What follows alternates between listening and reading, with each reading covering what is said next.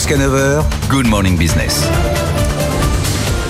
Et on va célébrer ensemble un succès sur ce plateau. Philippe Pouletti, bonjour, directeur général de Truffle Capital, fondateur et administrateur d'Affluente Médicale. On va célébrer euh, le succès initial de la première implantation chez un malade de votre valve cardiaque mitrale. Vous êtes venu avec. Ouais, c'est génial. C'est tout petit. Bien sûr, c'est tout petit.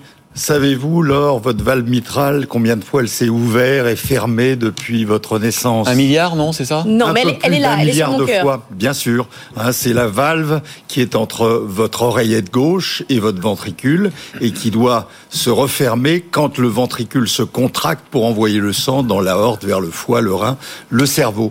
Et chez 2% des malades, enfin des gens dans le monde, 2%, eh bien, il y a une fuite de cette valve, le sang retourne en partie vers l'oreillette, ce qui peut conduire à des arythmies cardiaques, à une insuffisance cardiaque, et chez 50% des malades, à un décès à 5 ans. Qu'est-ce qu'on faisait avant euh, Alors, avant, Et qu'est-ce qu'on fait aujourd'hui avec si vous n'étiez pas trop vieux et en bon état général, un chirurgien très expérimenté allait vous ouvrir le thorax, arrêter le cœur, ouvrir le cœur et aller coudre une nouvelle valve à la place euh, de la valve dysfonctionnelle. Donc c'était une évidemment très lourd. intervention très lourde et risquée.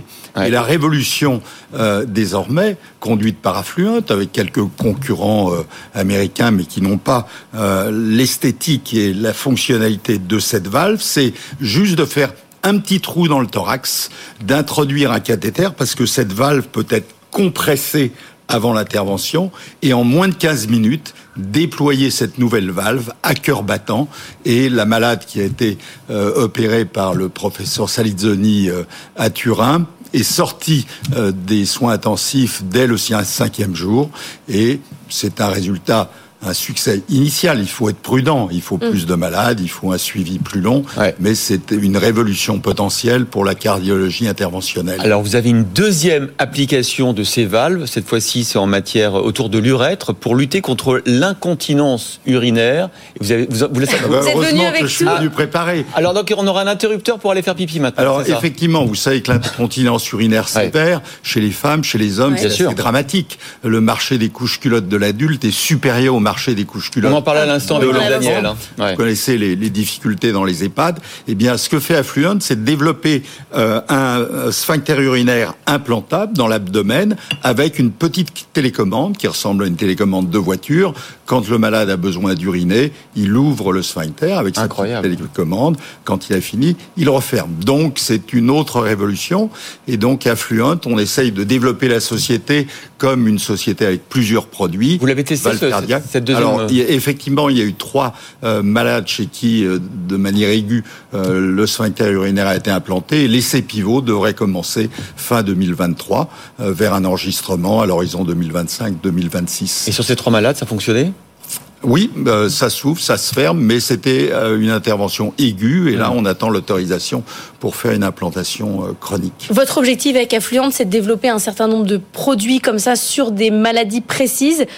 On, on en est où là après ces deux produits-là Alors absolument, vous savez que on est la startup nation et on a un grand talent pour fabriquer des entreprises avec un seul produit. Et puis quand le produit va atteindre le marché, notamment américain, il faut la vendre Ouais. parce que Euronext n'aime pas la profondeur de marché. Donc on a vendu Symétis, valve aortique, on a vendu Vexim, implant vertébraux. Et bien avec Affluent, on va essayer d'avoir une entreprise qui est intégrée vers l'échelon industriel et commercial avec plusieurs produits. Bien sûr, ça demande euh, des fonds. On a réussi récemment une augmentation euh, de capital sur euh, Euronext et puis on bénéficie d'une formidable équipe. On a renouvelé l'équipe de management avec Michel Terrain, Sébastien Ladet, Christophe Gio euh, pour exécuter le plan de développement clinique, d'enregistrement, de commercialisation. Alors c'est intéressant ce que vous dites sur Euronext parce qu'on était avec Stéphane Moujna il y a quelques jours. Euh, vous avez quand même déjà levé 80 millions d'euros sur euh, Affluent Médical.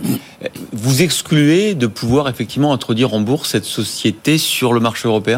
Alors elle est sur Euronext Oui, aujourd'hui. mais et de, lever des fonds, de la faire grandir. Bah, vous savez que l'environnement depuis euh, février 2022 bah n'est pas extraordinaire hein, pour les valorisations, pour les levées de fonds.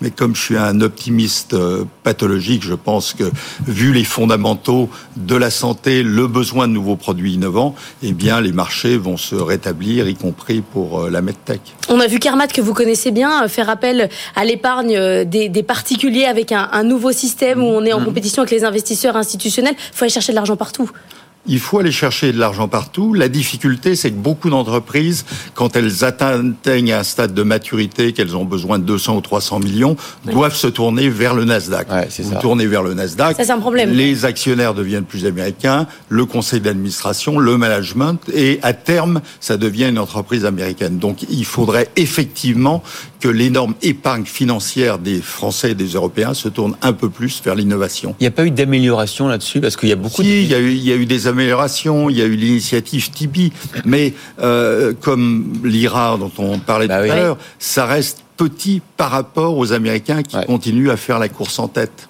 Bon, on n'arrive pas à se défendre. Et pour Affluent, donc euh, sa, sa destinée est américaine? Non, sa destinée, si on y arrive, reste française et européenne pour avoir une belle medtech d'envergure européenne. C'est vrai que voilà, vous, vous comme d'autres, vous nous faites rêver chaque matin avec euh, cette, euh, cette, cette ce fourmillement euh, d'initiatives et de réussites industrielles, notamment dans, dans les medtech.